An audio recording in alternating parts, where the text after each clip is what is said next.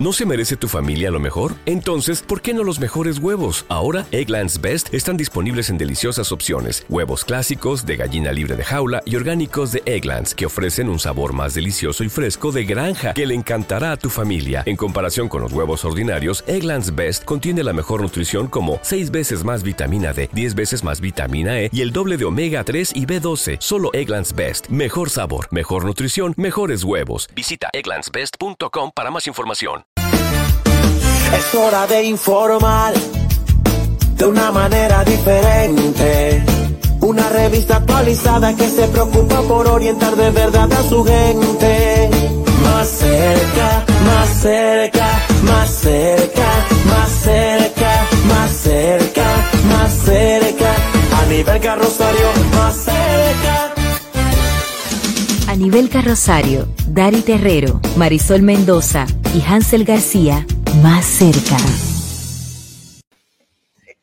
Mis compañeros y mi compañera están escuchando sus nombres y cada uno dice de manera particular, ay, qué lindo suena mi nombre. Pero yo agradezco a cada uno de ustedes que a esta hora pues nos prefieren la mejor revista informativa diaria para actualizarnos antes de meternos de cabeza en la faena de la casa. Así que bienvenidos y bienvenidas a Más Cerca en nuestro programa número 235. ¿Qué tal, compañeros? Dígaselo a Dios y porque el mundo lo sabe. Somos la mejor revista informativa cerrando la tarde, entrando en la noche y así entrando también a sus corazones y a sus gustos a través de esta de este espacio denominado Más Cerca. Además del mejor contenido, el primero de la noche, definitivamente, empezando, ahí estamos nosotros, Más Cerca, equipo completo, oye, equipo, Hey, estamos- equi- equipo, estamos equipo empleado, equipo empleado. Uy, estamos gozosos, Pero ¿y por qué tú jubilosos, porque Daris está aquí. Hola, Dari. Pero ¿y cómo así? Que ustedes me presentan a mí como una visita. ¿Cómo? No, que Dari, Que- que tú entonces, regularmente el lo que- estás haciendo de manera el- remota. el que está y escuchando- cuando estás aquí, para mí es un privilegio Sí, que estés en lo, cabina. lo entiendo, pero el que está escuchando diría, bueno, porque es que ese muchacho casi no viene. No, es que estás Pero no hay, no hay que decírselo, porque ese que no está escuchando está en sintonía todos los días. No. Ay, Dios mío, Hansel, Hansel, estamos por Estudio 88.5 FM, pero además estamos en las plataformas electrónicas. Así es, en nuestro canal de YouTube y también nuestra cuenta de Facebook, ahí estamos como a nivel carrosario más cerca. En Twitter e Instagram somos más cerca. Recuerde que usted puede agregarnos a la comunidad de WhatsApp y escribirnos al 829-556. 1200. Para los Estados Unidos, Canadá y Puerto Rico, sintonízanos por TV Quisqueya y por Optimum Cable. Ahí estamos para todos ustedes más cerca. Las de hoy. Bueno, y cerquita de aquí, Estudio 88 está en el sector Mirador Sur de la capital dominicana y justo a tres cuadras de aquí está la residencia de Alex, Alexander Montilla, hermano de la ex primera dama de la República, Cándida Montilla. La residencia del mismo, ubicada en el residencial Terrazas del Mirador 2, fue incautada ah, en la tarde de hoy. En principio, imagínense, una persona apellido Montilla en estos momentos, pues usted sabe, todo el mundo especuló que eso fue la Procuraduría, que esto, que aquello, que lo otro. Al parecer se trata de una controversia privada. Se habla de una deuda de 117 mil dólares y que entonces, producto de esa deuda que el señor pues tendría con una empresa, finalmente se autorizó el proceso de embargo, la, eh, el apartamento como tal, No los a- no muebles, tener cama donde dormir, los muebles que, que de por sí, que de por sí es una situación muy penosa. Cuando ciertamente por un tema de deuda, la situación llega a ese nivel, eh, y que entiendo que hay mucha gente en esa situación en este momento en el país y más allá, pues es, es terrible. Pero esto es lo que está ocurriendo. Indudablemente que la Procuraduría autorizó al llamado abogado del Estado, que es el que interviene en estos casos. Eh, formalmente ellos no han dado su, su versión, aunque adelantaron vía abogados de que se trata de una situación con la empresa Electrocables Aluconza. Afirmaron los abogados del señor Alexander Montilla que eh, se violaron sus derechos, que el abogado del Estado eh, violó sus derechos. Y recuerden que este señor Montilla y sus hermanos eh, se supone que están involucrados en una situación, en un negocio con el Estado que involucra unos 13.500 millones de pesos durante la última gestión de su cuñado Danilo Medina Sánchez. A nivel carrosario más cerca. Puede pasar ahí con eso.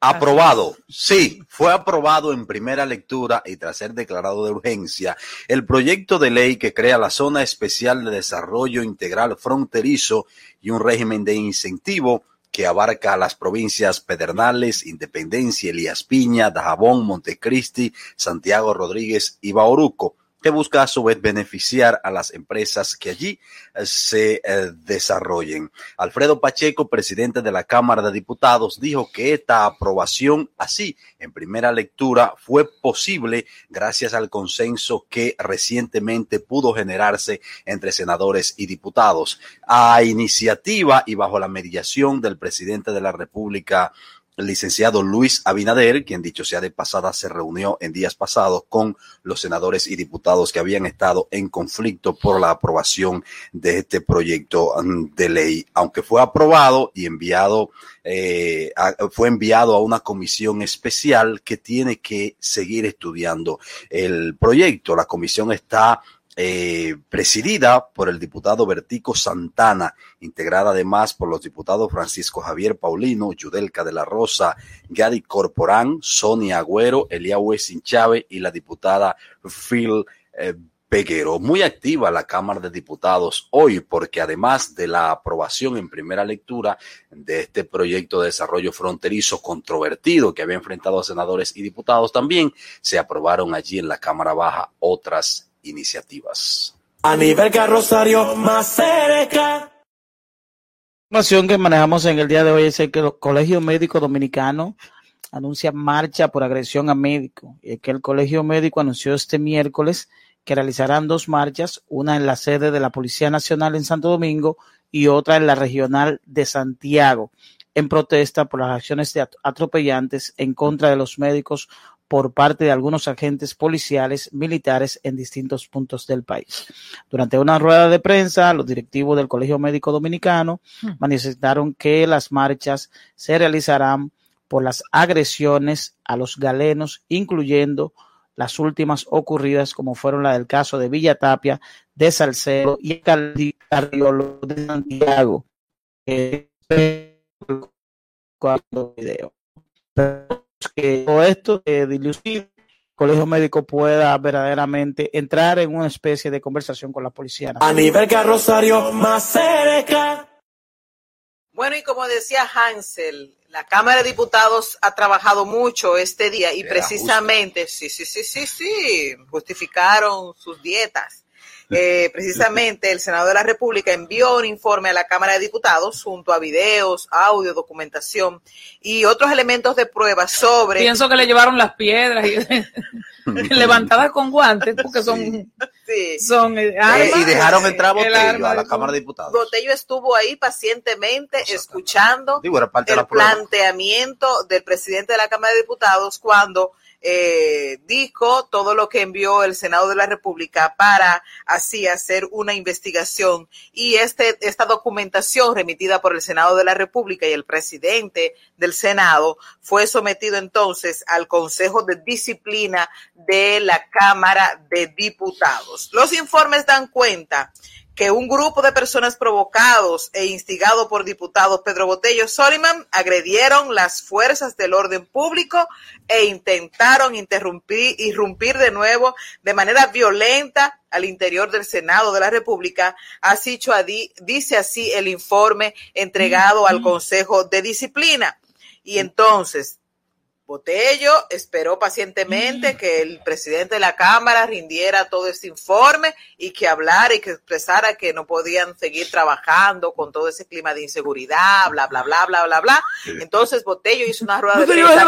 Ah, después, después hizo su rueda de prensa ahí. Hizo una rueda de prensa afuera del hemiciclo y dijo si me demuestran, si me demuestran que yo tiré una piedra, que yo agredí a un policía, yo renuncio en 24 horas. Y reitero el llamado a, movilización el 27 de febrero frente al Congreso Nacional. Y es la explanada perfecta para eh, uno reclamar con el pueblo. Y si con Botello no fuera suficiente, Máximo Castro Silverio se, para en el hemiciclo y dice yo tengo una preocupación. Así. Y cuando llegue la vacuna COVID, nosotros los diputados debemos ser los primeros en ser vacunados. Porque nosotros estamos en un ambiente de peligro, compañero. Así es que antes que todo el mundo, Pedro Castro Silverio exigió que sean vacunados. no, no, no, no. Él, es una, el, el, diputado de mayor edad. De mayor edad y de mayor cantidad de periodos. si él exige que junto a policías y médicos sean vacunados primero los envejecientes, eh, yo lo entiendo. pero los diputados. fue, una, fue un error, fue un error. fue un error, Armando. Un es más, el que no vaya, oye, que él no vaya a las sesiones, que él no es necesario. Lo que pasa es que, se quede en su casa. Esos reformistas. Claro, él es, de alto, él es una persona de alto riesgo, que no vaya a las sesiones, que él no es necesario. pasa que esos reformistas. No, no es un médico. reformista carroñero, que gracias a Dios tú te saliste de esa trampa, Dari. Sí, pero no lo, no, no, no Señores, vamos a la pausa. Un contenido cargado e interesante en este día. Ya volvemos inmediatamente. Más cerca, más cerca, a nivel Comunícate con nosotros al WhatsApp 829-556-1200. Suscríbete en YouTube Más Cerca RD, Facebook a nivel carrosario Más Cerca y www.máscercard.com. Más cerca, más cerca, a carrosario Más cerca. Bueno, seguimos en más cerca y ya le comentábamos a ustedes que tenemos un contenido interesante y actualizado. Y parte de eso tiene que ver con que el Partido de la Liberación Dominicana el próximo domingo va a escoger a sus autoridades internas.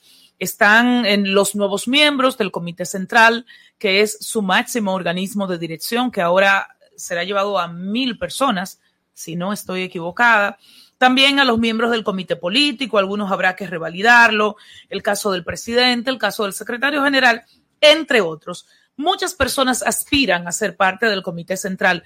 Hay algunas que usted creía que eran parte del comité central y resulta que no lo son.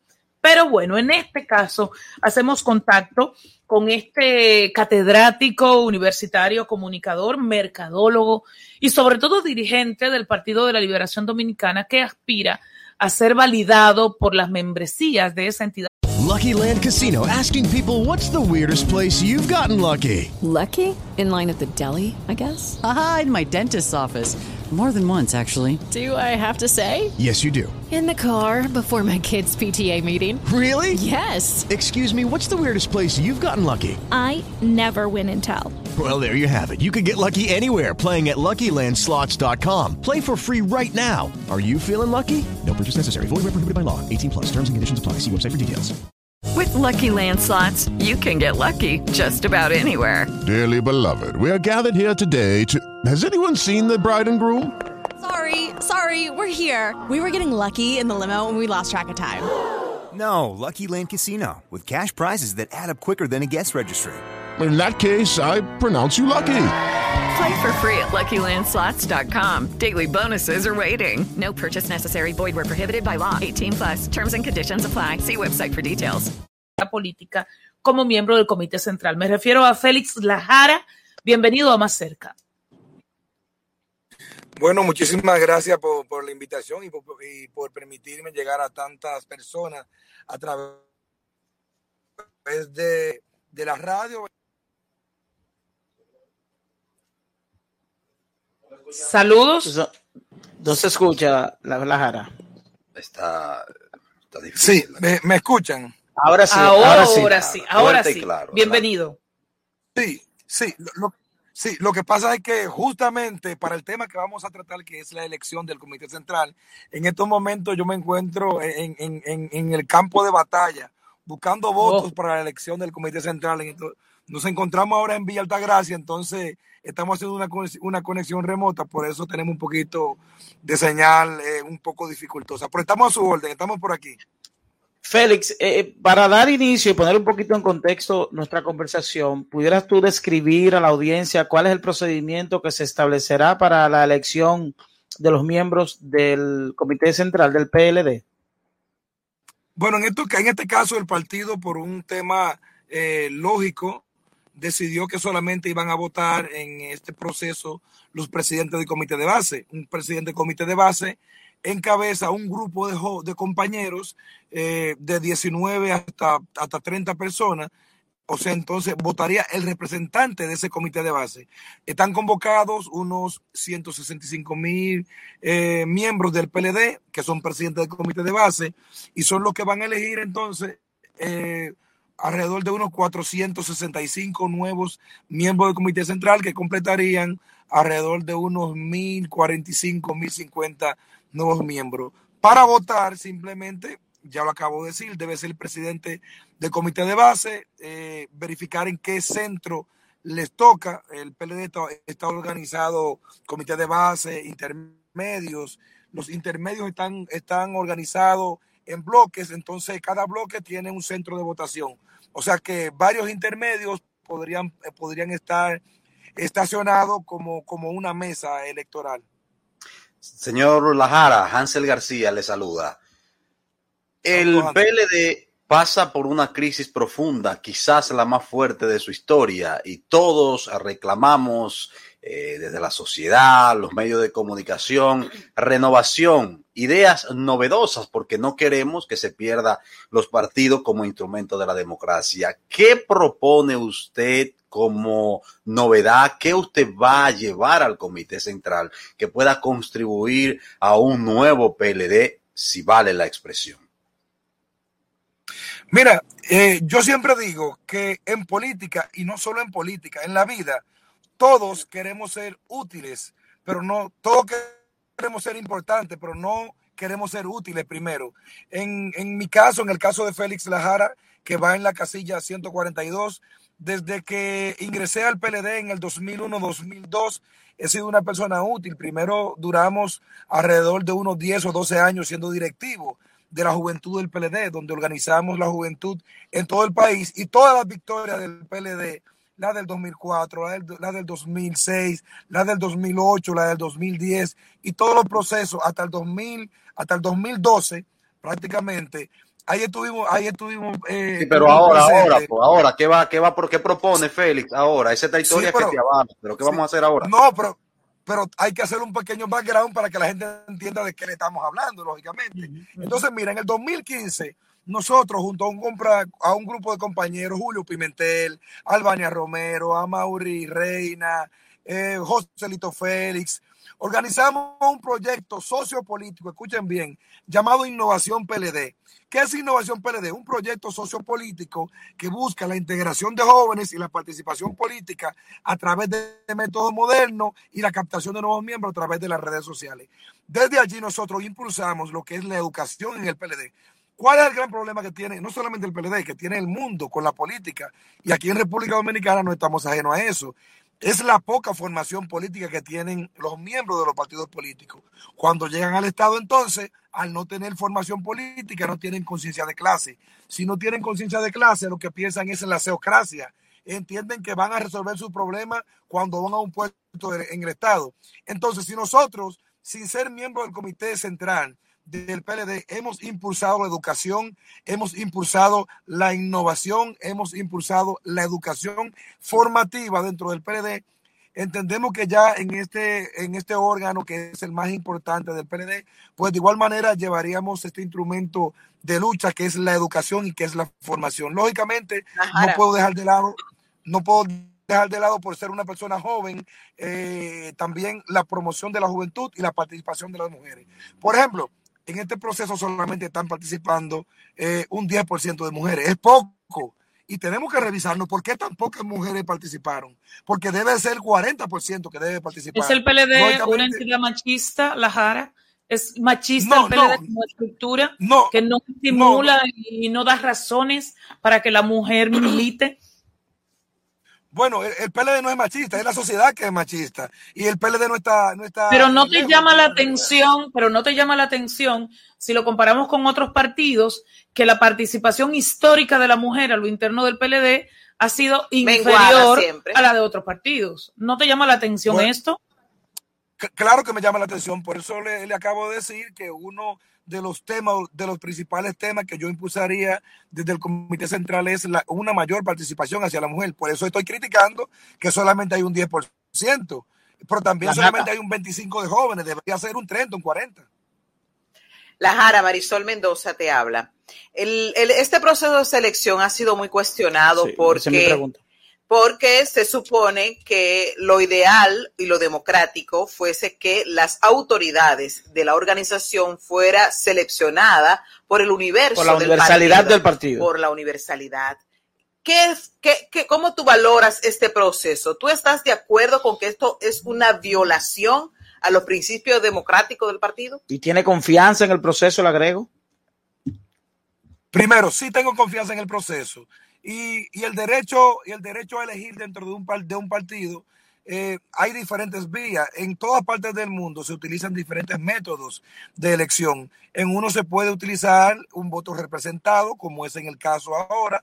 En otro se puede utilizar un voto universal, como se ha hecho siempre en el PLD eh, toda la vida. Ahora bien, aquí hay una nueva realidad que es una aquí hay una, una nueva realidad que es la pandemia. Yo creo que es más importante la salud de cada uno de los miembros del PLD. Es más importante contener este virus que está fuera de las manos de todos nosotros y, no hacer un, eh, un evento súper masivo. Recuerden que el PLD, pese a pasar por un gran problema y tener una derrota, luego de 16 años gobernando el país, obtuvo eh, un 37%, o sea, fue una votación para, para el momento, creo que una votación aceptable, por lo cual tiene muchos miembros. Pero ¿cuál fue el gran detonante para la expansión de la pandemia aquí en la República Dominicana? Fueron las elecciones. Varias elecciones eh, eh, continuas una tras de otra, que una campaña agresiva, esa campaña agresiva pues provocó lógicamente un gran rebrote. Yo creo que el PLD sería, yo creo que el PLD sería muy irresponsable en hacer una convocatoria súper masiva y, que se y que se arme un rebrote en el país y que sea culpable el PLD. No, creo que fue una elección correcta. Gracias, Félix Lajara. Que diga su número. Por, por acompañarnos aquí en Más Cerca. Te deseamos, obviamente, la mejor de la suerte y por favor, reitera, como dijo Gary, la forma como se puede votar por ti y el número que tienes en, la boleta. Creo, corres para Nacional, ¿verdad? Sí, yo estoy corriendo nacional, o sea que en todas partes del país que me están escuchando en estos momentos pueden votar por mí. Yo soy el 142 en la boleta y el llamado es para todos los presidentes del comité de base, miembros del comité central, presidentes de intermedio, que son quienes tienen que son quienes tienen derecho al voto, pues yo le pido que voten por Félix Lajara, que voten por la renovación, que voten por la transparencia y que voten por nuevas ideas. El tema no solamente, el, tema de renovación no es solamente de edad, yo creo que tiene que ser un tema de ideas, porque hay jóvenes viejos y viejos jóvenes. Yo creo que yo en este caso tengo las dos, las dos condiciones. Soy joven, pero mis ideas también están fundamentadas en la experiencia de edad y de espíritu. Gracias a Félix Lajara, mercadólogo, comunicador, dirigente del PLD y que aspira a seguir en esa entidad política, pero desde su comité central. Nosotros tenemos mucho, mucho más contenido y parte del mismo es lo que usted me avanzaba, Dari Terrero. Así, así es. Mira, yo creo que voy a ser un poquito breve a propósito del personaje de la semana el señor Botello, el diputado Botello, que obviamente siempre, siempre salta a la opinión pública con situaciones que son verdaderamente cuestionadas. Yo creo que él, dentro de toda la negatividad que ha generado, ha puesto un tema en el tapete, un tema de interés en el radar, y es la necesidad de la modificación de la ley 5796. ¿Qué es la ley 5796? Bueno, pues resulta que la ley 5796 es una modificación de la ley 5589 que genera el privilegio que tienen los diputados de obtener dos exoneraciones durante su periodo. Dos exoneraciones. Y es que los diputados de República Dominicana tienen la facilidad de que durante su periodo, cada dos años, ellos tienen la opción de importar un vehículo, un vehículo sin importar el costo, sin importar la marca, sin importar el año, sin importar, sin que tenga multas, sin que tenga que pagar ningún tipo de impuestos, sin que tenga ningún, libre de todo. Los políticos, los miembros de, los, de las cámaras, tanto de la Cámara de Diputados como del Senado de la República, es decir, que son dos exoneraciones durante el periodo de cuatro años. Y yo creo que partiendo de cuál ha sido primero la naturaleza que dio origen a esa ley, que era evitar en su momento que el Congreso Nacional tendría que tenga que invertir en la compra de vehículos para asignar a los diputados que viven en provincia y que necesariamente tienen que movilizarse eh, hacia el Congreso Nacional, yo creo que todo esto ha cambiado. Y ha cambiado desde el punto de vista del comportamiento que le han dado los diputados a esas exoneraciones. Y digo el comportamiento porque Botello acaba de poner eh, prácticamente la tapa al pomo, lo que todos sabíamos de que los diputados cada cuatro años vende las exoneraciones y que la gran cantidad de vehículos de alta gama que circulan en las vías de República Dominicana obedecen a esas exoneraciones que da el Estado Dominicano, de la cual el Estado deja de percibir una gran cantidad de recursos por concepto de impuestos. Yo creo que es el momento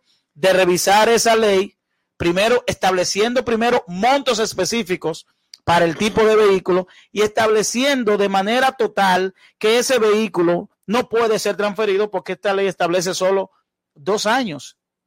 Dos años. Si un diputado vende la exoneración Hello, it is Ryan, and I was on a flight the other day playing one of my favorite social spin slot games on chumbacasino.com. I looked over the person sitting next to me, and you know what they were doing? They were also playing Chumba Casino. Coincidence? I think not. Everybody's loving having fun with it. Chumba Casino is home to hundreds of casino style games that you can play for free anytime, anywhere, even at 30,000 feet. So sign up now at chumbacasino.com to claim your free welcome bonus. That's chumbacasino.com and live the Chumba life. No purchase necessary. VGW, void, were prohibited by law. See terms and conditions 18 plus. With Lucky Land slots, you can get lucky just about anywhere. Dearly beloved, we are gathered here today to. Has anyone seen the bride and groom? Sorry, sorry, we're here. We were getting lucky in the limo and we lost track of time. No, Lucky Land Casino, with cash prizes that add up quicker than a guest registry. In that case, I pronounce you lucky. Play for free at LuckyLandSlots.com. Daily bonuses are waiting. No purchase necessary. Void were prohibited by law. 18 plus. Terms and conditions apply. See website for details. Un plazo de dos años, ese vehículo puede ser transferido sin ningún problema. Es decir, en dos años, el Estado Dominicano deja de percibir una gran cantidad, digo una gran cantidad de impuestos de gravámenes, porque los vehículos que generalmente se eh, importan con estas exoneraciones son vehículos de alta gama. Estamos hablando de que el diputado Botello acaba de poner a disposición una de sus exoneraciones para ser vendida al cantante urbano El Alfa para traer el vehículo Bugatti que está en medio de una discusión entre cantantes urbanos dominicanos y boricuas. Yo creo que dentro de toda la negatividad que esto genera, esto ha puesto el interés nacional y yo creo que el gobierno debe impulsar y que el propio Congreso debe impulsar una modificación a la ley 5796, que es la que establece eh, privilegios, a pesar de que cada diputado de República Dominicana inmediatamente asume su posición, tiene una aprobación a través del Banco de Reserva para la compra de vehículos. Oigan esto. Ah, Oigan lo que yo estoy diciendo. Además de las exoneraciones, los diputados de la República Dominicana inmediatamente le entregan su certificado. Eso va adherido a una aprobación de un crédito a través del Banco del Estado para la compra de vehículos. Oigan, y además de eso, se le entrega una exoneración para, para traer un vehículo que no va a pagar ningún tipo de gravamen en la República Dominicana. Por tanto, yo dejo eso en la mesa de la discusión y ojalá esto pudiera ser un tema que se discuta en ese Congreso que está tan activo en las últimas horas. A nivel más. Bueno, después de este comentario de mi hermanazo Dari Terrero y la comidilla de las exoneraciones de los diputados, vamos a pasar a una pausa comercial y retornamos con más información en este su programa Más Cerca. Más cerca, más cerca. A nivel carrosario. Comunícate con nosotros al WhatsApp 829-556-1200. Suscríbete en YouTube Más Cerca RD, Facebook a nivel carrosario Más Cerca y www.máscercard.com. Más cerca, más cerca. A carrosario Gracias, gracias por permanecer aquí acompañándonos en Más Cerca. Recordar que estamos en televisión también en Vega TV, canales 48 de Claro y 52 de Altiz, Telecibao en HD, Win TV o en el 123 y también por Circuito Teleduarte, la tierra de nivel carrosario, que nos ven a través del canal 49 en Aster en Claro y en Altiz. Y para continuar con este programa que hoy está cargado de información, no solamente de las noticias, sino con importantes entrevistas, vamos a pasar una segunda intervención. Ya tenemos en nuestra línea telefónica a Priscila Torres, quien es oficial de prensa de la delegación de la Unión Europea en la República Dominicana. Muy buenas noches, eh, señora Torres, agradecido de que esté aquí en Más Cerca.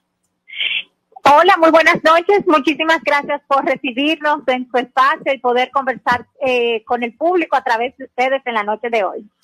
Señora Torre, buenas noches. Hansel García le habla. Hola, Hansel. Un placer. Eh, ¿Cuál es eh, el- la descripción conceptual de este festival? ¿En qué consiste? ¿Y cuál es la intención que tiene, pues, al convocar a jóvenes a participar en él? Bueno, Hansel, nosotros desde la delegación de la Unión Europea, de la mano con Fundación Sinfonía, hemos lanzado desde el 28 del mes pasado eh, un evento sin precedentes en la región del Caribe. Es el primer festival eh, lírico del Caribe, donde nosotros queremos estimular a jóvenes cantantes eh, que tienen carreras que van iniciando, pues a presentarse eh, con su propuesta en este festival, donde se escogerán eh, las seis mejores participaciones que pasarán a una gala final. Además de promover esos jóvenes cantantes que van eh, evolucionando, que van surgiendo, también buscamos a través de la música, de la cultura, promover la integración regional. Esto es un, un festival que está abierto a todas las islas del Caribe insular. Ya hemos tenido, pues, en la participación, participaron en el evento de lanzamiento el ministro de Cultura de Haití, la ministra de Cultura de la República Dominicana, porque esto es un evento que cuenta con el apoyo del Ministerio de Cultura.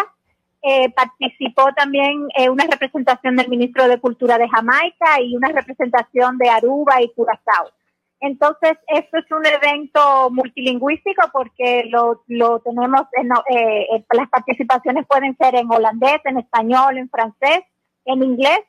Y pues contamos con que este evento integre eh, la región eh, en el aspecto pues cultural para que haya un mayor intercambio y pues se puedan aprovechar todos los conocimientos de unos con otros. Señora Torres, ¿y cómo participar? ¿Cómo, ¿Cuál es la dinámica y quiénes pueden participar? Bueno, este con, con- concurso o festival, digamos, está abierto a los jóvenes hasta 35 años de edad. Hay una página web dedicada al concurso eh, en inglés Caribbean Lyric, Lyrical Festival.org o pueden poner Festival Lírico del Caribe.org. Van a caer en una página dedicada donde está toda la información. El participante simplemente tiene que grabar su audición y seguir los pasos indicados en la página donde está todo el reglamento, donde están todos los requisitos y subir ahí su intervención. Entonces, hasta el 28 de, de febrero está abierta la convocatoria y a partir de ahí un jurado internacional se reunirá para evaluar esas propuestas y sacar los seis finalistas. ¿Cuántos dominicanos ya están eh, inscritos y han enviado sus videos para ser eh, visto por este honora- honorable jurado? Bueno, todavía no, esa estadística no te puedo eh, confirmar un número exacto. Sí hemos, eh, estamos llevando las visitas que hay en la página y sabemos que han habido muchas personas interesadas, más de 200 personas han estado haciendo preguntas. Eh, es un evento que rara vez se ha visto en la región, entonces ha generado mucho mucho interés. Y, de- y después eso va a ser presentado a través de una- alguna plataforma de manera Sí. conjunto.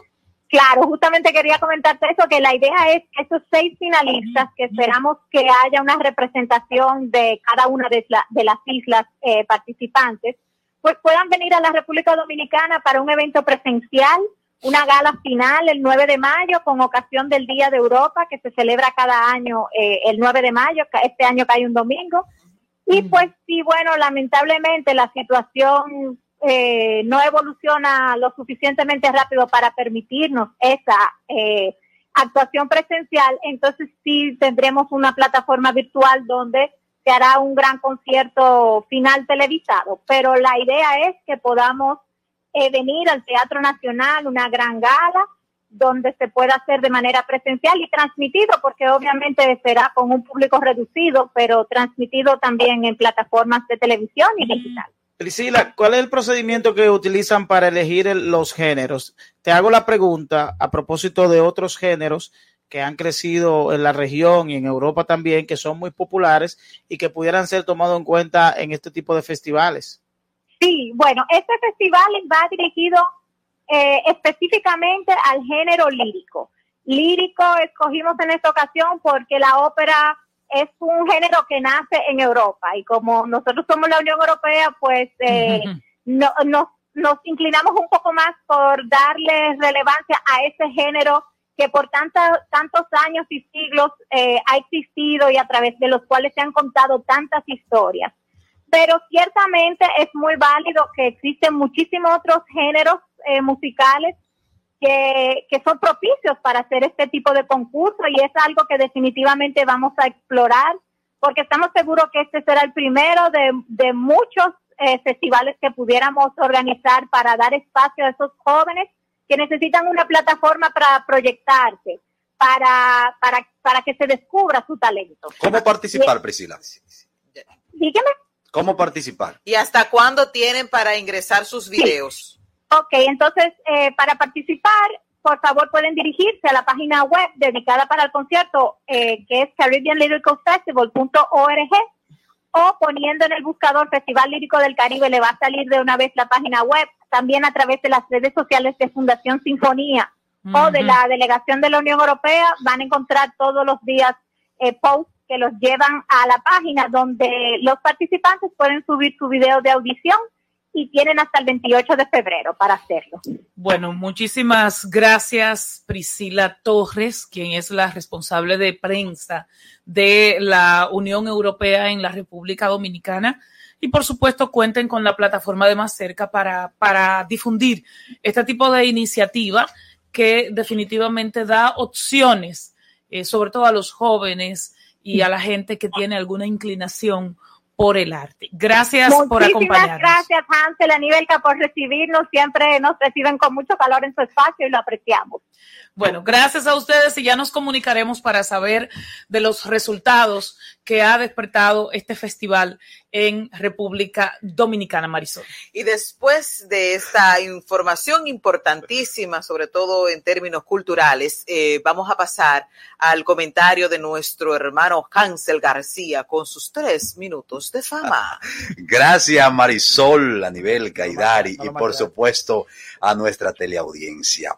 FAPROAS, la asociación que agrupa a los profesores universitarios, anunciaron que seguirá de manera indefinida el paro de docencia en la, Casa de Altos Estudios. A este paro por reclamo de aumento de salario, entre otras reivindicaciones, se suman también los empleados de la academia.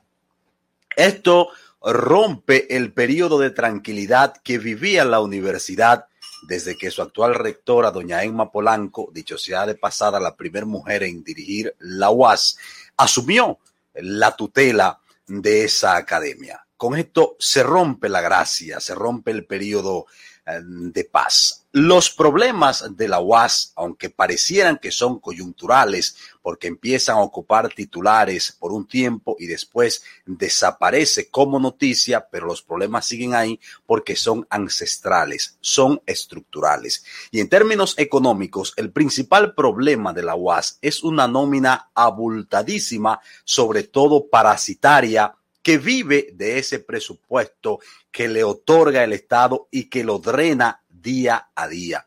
Además de esta eh, nómina parasitaria encabezada principalmente por todos los ex rectores que al terminar su periodo se jubilan, se van con una jugosa pensión y en iguales condiciones también se llevan a sus principales colaboradores. Y todo eso sale del presupuesto de la UAS.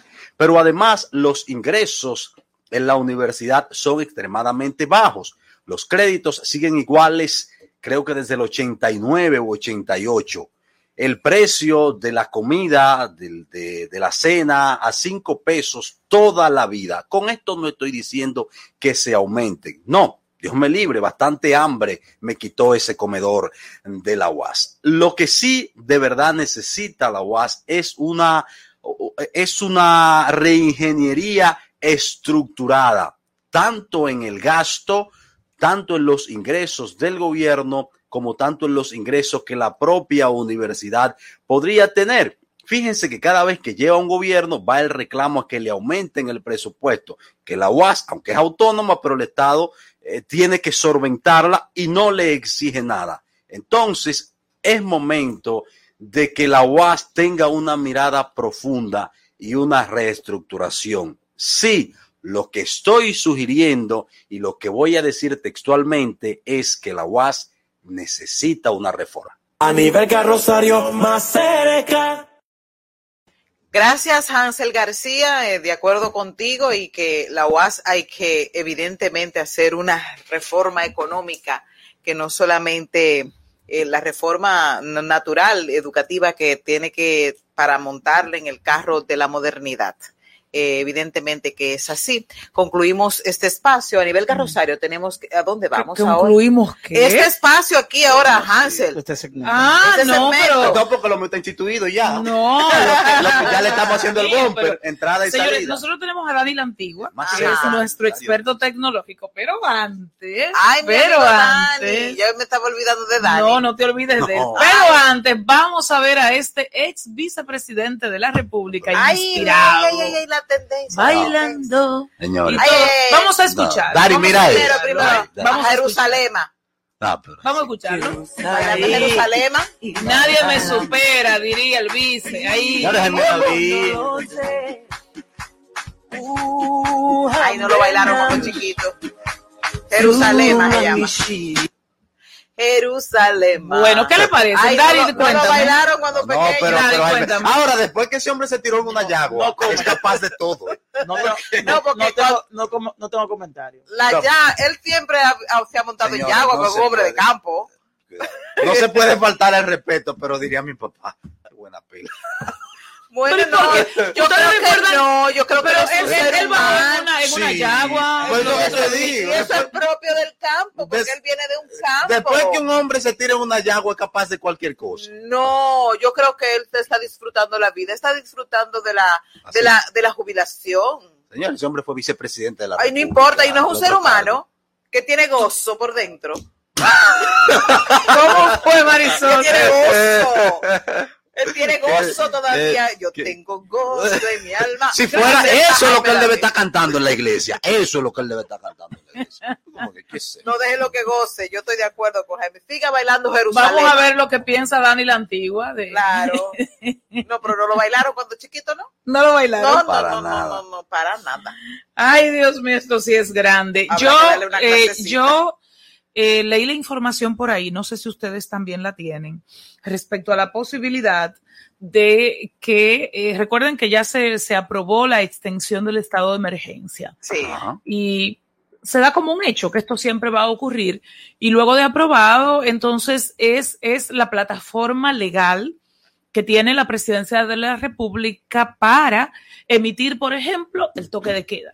porque el toque de queda no es solo que usted puede o no salir de su casa, sino que es la otra- interrupción de derechos civiles, derechos políticos, y es algo delicado eh, realmente. Pero eh, en muchas ocasiones se ha estado valorando la posibilidad de que no haya un toque de queda propiamente, sino una limitación estricta para que eh, los negocios trabajen, las tiendas, los supermercados y demás, porque son los lugares que incitan a la diversión, que incitan a la concentración. Entonces, en ese sentido, el presidente de la República, es lo que tengo entendido, ustedes me, me ayudarían si es así o no, ha dicho de que existe la posibilidad de que durante tres días al menos estemos con libertad de tránsito total. Esto finalizando febrero. Y entonces, como ver el comportamiento de la gente, es como si se portan bien, yo soltando. podría mantener la dinámica de una libertad de tránsito total, an- aunque se mantenga la limitación respecto a eh, restaurantes, a bares, a cines y, y a otros establecimientos que se- necesariamente se tendrían que mantener cerrados. Bueno, me parece interesante porque así veríamos en estos tres días también si eh, los, los enfrentamientos con agentes policiales, el desborde de la gente que está eh, como cansada de estar trancada y de la limitación que eso significa tener un toque eh, con horas específicas.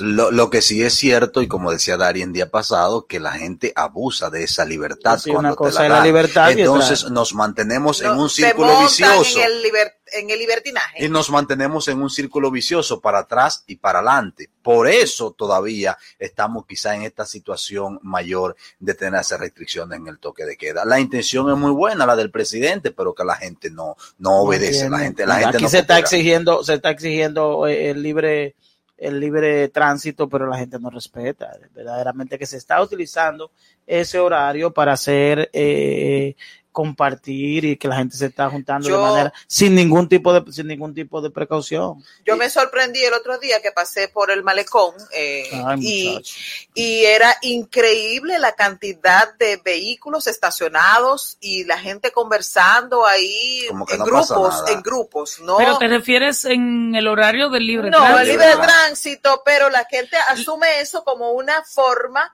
de salir Y, y, de- y démonos cuenta de algo, libre tránsito no es libertad de reunión, No, no. nada de eso. Libre tránsito, el- concepto es, estoy en más cerca Ajá. y yo tengo la libertad de trasladarme de mi punto de trabajo a mi punto de vivienda. Exacto. o quizás eh, mi mamá necesita una, entonces yo paso por donde mi mamá, le, le dejo el medicamento y Y vuelvo. voy. Es un tránsito.